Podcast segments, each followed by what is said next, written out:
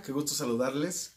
Vamos a seguir meditando en la palabra de Dios con la ayuda del tiempo con Dios y vamos a ver el plan de salvación de Dios, que está en Romanos 11 del 1 al 10.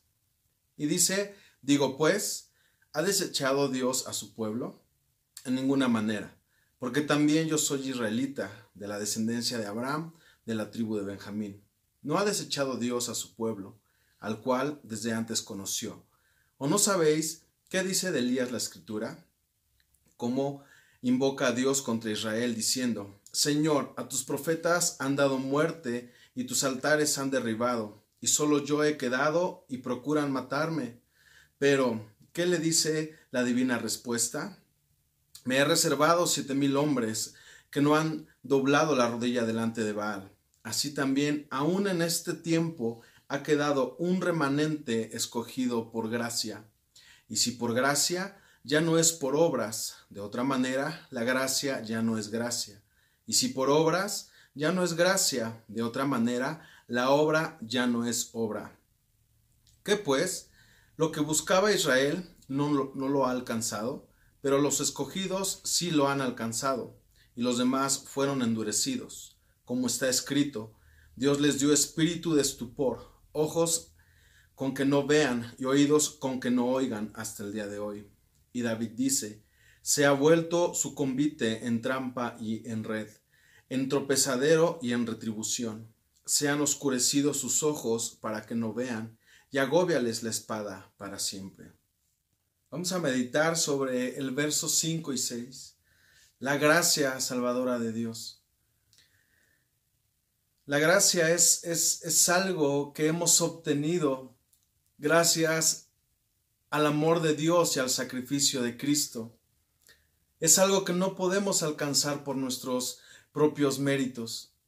Es algo que Dios nos ha regalado, que está al alcance de todos aquellos que recibimos a Cristo en nuestro corazón, para poder disfrutar de su amor, para poder disfrutar de su gozo, de su plenitud no por las muchas cosas que hagamos, no por los muchos méritos que hagamos la, la vamos a poder obtener. Pablo en algún momento quiso eh, agradar a Dios por sus propios méritos, alcanzar la gracia de Dios por sus propios méritos. Y no lo pudo lograr hasta que se encontró con Cristo. Cuando se encuentra con Cristo, él viene a recibir la gracia redentora de Cristo. Él viene a recibir esa gracia de Dios. Y pudo experimentar su amor, pudo experimentar eh, esa plenitud. Y ahora Pablo predicaba el Evangelio como consecuencia de la gracia. Cuando nosotros servimos a Dios, cuando nosotros compartimos el Evangelio, es una consecuencia de la gracia y el amor de Dios en nosotros. Lo hacemos por agradecimiento, no por querer merecer algo.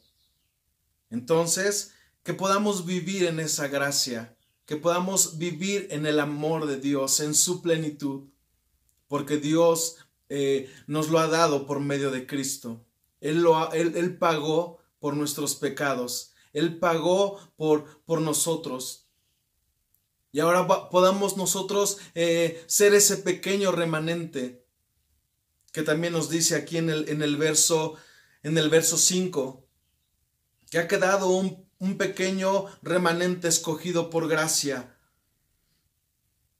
¿Qué es un remanente? Son aquellos que se mantienen fortalecidos en Dios, alineados en Él, son aquellos que sostienen con su vida la verdad de Cristo y se niegan a distorsionarla. En tiempos de dificultad, el pequeño remanente va a ser luz en medio de oscuridad. Iglesia, en estos tiempos de oscuridad, en estos tiempos de dificultad, nosotros somos ese pequeño remanente, ese pequeño remanente que nos mantenemos fortalecidos en Dios, en Cristo. Somos ese pequeño remanente que, que eh, permanecemos alineados a Él. Somos ese remanente que sostenemos, nos sostenemos, que nuestra vida es sostenida por la verdad, la verdad de Cristo y nos negamos a distorsionarla. El mundo quiere distorsionar la verdad. El sistema del mundo quiere distorsionar la verdad de Cristo. Pero aquí hay un pequeño remanente, un remanente que se niega a que se distorsione esa verdad. Este pequeño remanente, con la fuerza de Cristo, se va a mantener para que esta verdad sea extendida y sea conocida. La verdad firme de Cristo. Iglesia, que podamos disfrutar de la gracia de nuestro Dios, que podamos disfrutar de su amor, no por obras, sino recibirlo por medio de Cristo y que nos mantengamos firmes en la verdad, que nos mantengamos firmes en esa verdad salvadora en Cristo Jesús.